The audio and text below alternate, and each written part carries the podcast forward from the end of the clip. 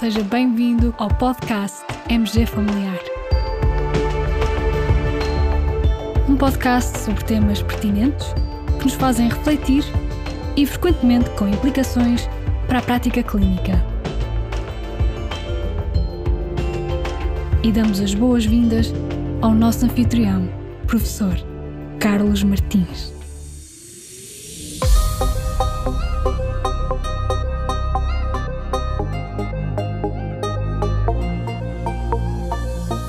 Recentemente tivemos um webinar muito interessante sobre dermatite atópica.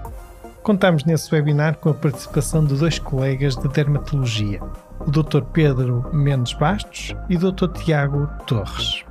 Este webinar foi tão interessante e tão pertinente que eu até tive dificuldade em selecionar os excertos para partilhar convosco neste podcast, pois havia mesmo muito por onde escolher.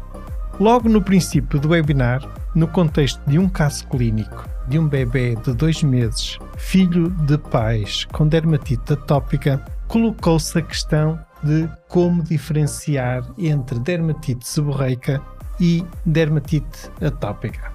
Vamos então ouvir o Dr. Pedro Mendes Bastos. Estamos a falar aqui de um bebê de dois meses e estamos a falar de um quadro clínico sem prurido. Algo que pode ajudar muito os colegas é quando temos uma dermatite atópica em bebés ou em crianças pequenas, se nós despirmos a criança, imediatamente ela vai começar a coçar-se. Isto é uma, é uma pista muito útil quando estamos a ponderar o diagnóstico de uma dermatite atópica, porque não se esqueçam que habitualmente o prurido é o sintoma cardinal na dermatite atópica e costumamos dizer que não há dermatite atópica sem prurido. A dermatite seborreica é bastante frequente neste período temporal, portanto, ali os primeiros meses após o nascimento, porque de facto está a acontecer uma adaptação ao microbioma extrauterino e é frequente haver uma proliferação de malacésia e condicionar a dermatite seborreica nas áreas seborreicas. Portanto, o couro cabeludo com a crosta láctea é uma manifestação de dermatite seborreica, mas também a nível da face, esta situação pode acontecer e mesmo algumas formas mais disseminadas de dermatite seborreica, com, por exemplo, o envolvimento da área da fralda, é particularmente verdade nesta fase, os primeiros meses. E é necessário tranquilizar os pais, porque é uma situação que, na maioria das circunstâncias, será autolimitada, não incomoda a criança, e é fundamental ver esta questão do timing, porque é aceito na comunidade internacional que habitualmente o diagnóstico de dermatite atópica pode ser feito a partir dos três meses, precisamente para afastarmos esta confusão com a dermatite seborreica. E por vezes existem uh, sobreposições, não é? Vemos bebés que têm dermatite atópica a desenvolver-se aos 4, 5, 6 meses e ainda têm um pouco de dermatite seborreica que estará a resolver, e por isso são estes os pontos para ajudar a distinguir dermatite seborreica muito frequente e habitualmente autolimitada. Dermatite atópica irá persistir para além deste período e noutras localizações. Depois, o Dr. Pedro explicou-nos aquele que é hoje o conhecimento científico sobre a fisiopatologia da dermatite atópica. E aqui há uma ideia-chave a reter. A dermatite atópica é, sobretudo, uma doença inflamatória da pele e não uma doença alérgica. E isto ao contrário do que se terá equacionado no passado e que, por vezes, ainda hoje gera algumas mensagens erradas que são transmitidas aos nossos pacientes. O que é que isto significa? Significa que aquela ideia que há alguns anos atrás poderíamos ter que a dermatite atópica é uma doença fundamentalmente alérgica e que temos de encontrar o alergénio responsável pelo desenvolvimento e perpetuação da dermatite atópica, está hoje bastante ultrapassado. Ou seja, a dermatite atópica é uma doença inflamatória da pele cuja ativação inflamatória é fundamentalmente independente de antigênio. Naturalmente que depois existe aqui alguma confusão. Porquê? Porque este ambiente com uma polarização do tipo 2 a nível da pele e o problema de barreira que acabamos de descrever vai facilitar a sensibilização epicutânea. Ou seja, nós hoje em dia acreditamos que a porta de entrada para as outras comorbilidades atópicas, como por exemplo a alergia alimentar e a asma, passa pela dermatite atópica, ou seja, acreditamos que estas pessoas podem desenvolver sensibilização a alergénios do ambiente num contexto de barreira deficiente e hiperativação do tipo 2 a nível da pele e mais tarde vir a desenvolver estas tais comorbilidades que essas sim podem ter um componente alérgico fundamental. E, portanto, esta relação entre dermatite atópica e alergia é muito próxima, embora a dermatite atópica não seja, por definição, uma doença alérgica. Esta mesma mensagem foi reforçada também pelo Dr. Tiago Torres.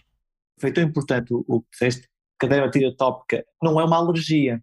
E é verdade que a dermatite atópica até promove ou facilita o aparecimento de, de, alergias ou doenças da família da alergia, mas a grande parte dos doentes também podem não as ter. Portanto, de facto, estamos a falar de uma doença de pele, certo? Uma doença inflamatória da pele, com um problema localizado à pele no sentido da barreira que não funciona, que promove a inflamação, a inflamação que vai promover ainda mais disfunção de barreira e que de facto não estamos a falar de uma alergia. Na sequência deste diálogo, colocou-se a questão da situação muito frequente na nossa prática clínica em que os pais de crianças com dermatite atópica, com a tal ideia errada de que o problema da sua criança possa ser de origem alérgica, acabam por entrar numa espiral de evicção alimentar que muitas vezes se torna até ansiogénica e até catastrófica do ponto de vista de gestão alimentar da família, uma vez que se retira um alimento, depois outro, depois outro, e a dada altura já não se sabe o que dar de comer à criança. Perguntámos aos nossos colegas como abordar este tipo de situação e que conselhos dar aos pais. Essa é uma pergunta absolutamente fundamental e que faz parte do dia a dia de quem trata estas pessoas. É importante dizer que, em primeiro lugar, alguns doentes com dermatite atópica podem ter alergia alimentar. A alergia alimentar não se manifesta de uma forma transversal como dermatite atópica, e esse é o primeiro ponto. Nós todos conhecemos as manifestações clínicas da alergia alimentar, não é? Estamos a falar fundamentalmente de reações do tipo 1, com urticária, angioedema, não é? Pouco tempo após a ingestão do alimento, e estamos a falar também de sintomatologia gastrointestinal, com náuseas, vômitos, diarreia, fezes com muco, etc. Má progressão ponderal se estivermos a falar de crianças pequenas. Portanto, esta é a sintomatologia da alergia alimentar na grande maioria dos doentes. E, portanto, a dermatite atópica não é habitualmente uma manifestação de alergia alimentar.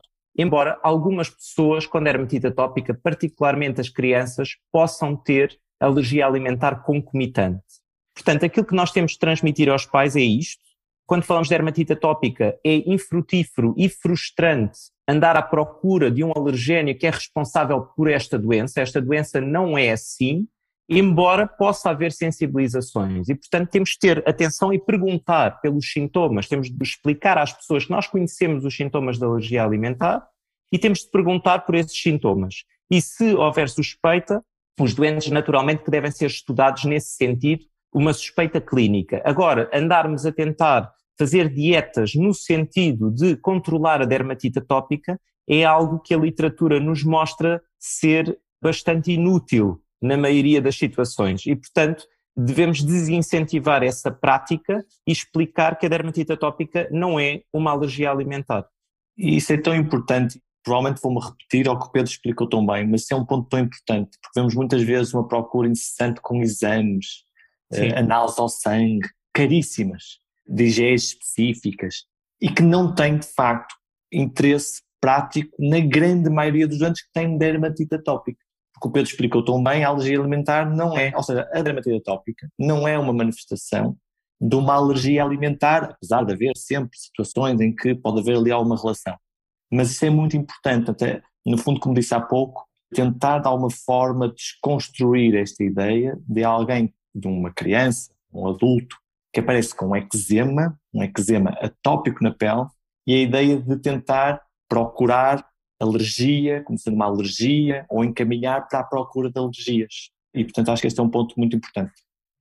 A dada altura, uma colega nossa colocou a seguinte questão: A dermatite de contacto é sinónimo de dermatite atópica? Bom, ainda bem que a Rita fez essa pergunta, porque a resposta é não. A dermatite atópica é uma doença inflamatória, como falámos há pouco, que resulta desta interação complexa entre déficit de barreira e hiperinflamação do tipo 2. A dermatite de contacto é, no fundo, um tipo de eczema, portanto, entra nesta classificação geral dos eczemas, mas que resulta do contacto repetido ou não, ou único, se for um fator, resulta do contacto com um fator externo que é suficientemente irritativo para causar, a nível da pele, uma reação eczematiforme. Portanto, para causar inflamação, para causar descamação, para causar eritema, para causar prurido. Portanto, no fundo, do ponto de vista clínico, é por vezes difícil de distinguir. Embora na dermatite de contacto exista sempre um fator externo responsável, este contacto, como disse, pode ser um contacto único, se for um fator muito irritativo, ou pode ser um contacto repetido que com a aplicação continuada deste produto esteja a desencadear uma reação inflamatória persistente. Aquilo que eu queria transmitir é que muitas vezes o facto da pessoa ter dermatite atópica não nos deve fazer pensar que não há uma dermatite de contacto concomitante.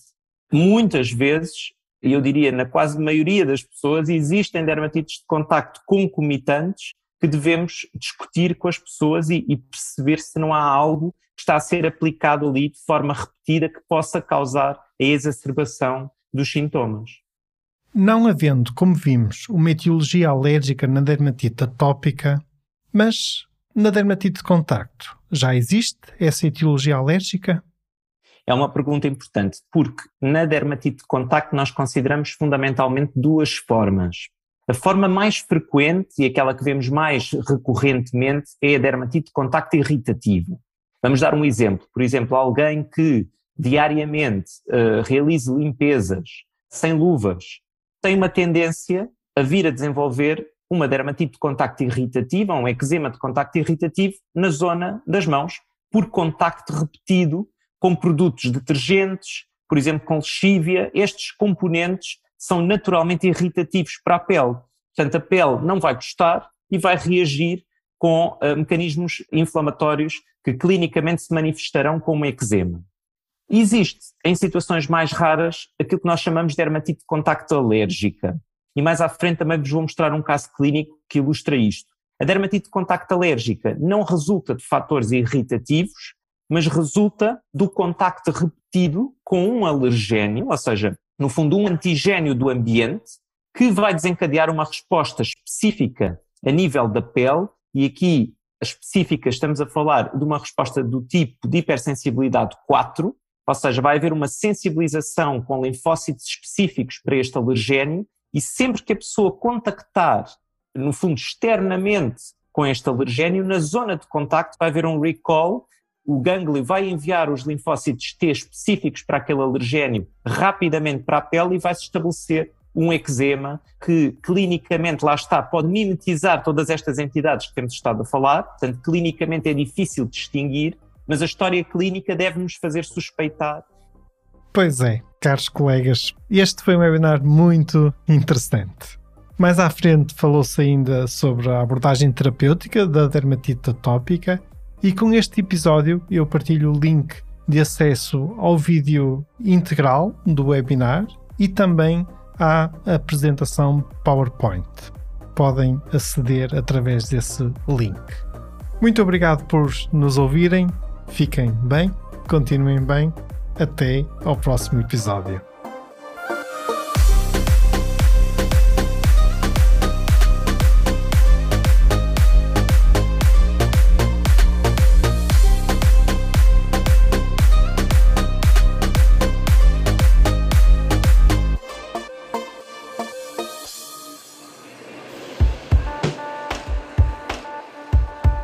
Assim esta edição do podcast MG Familiar.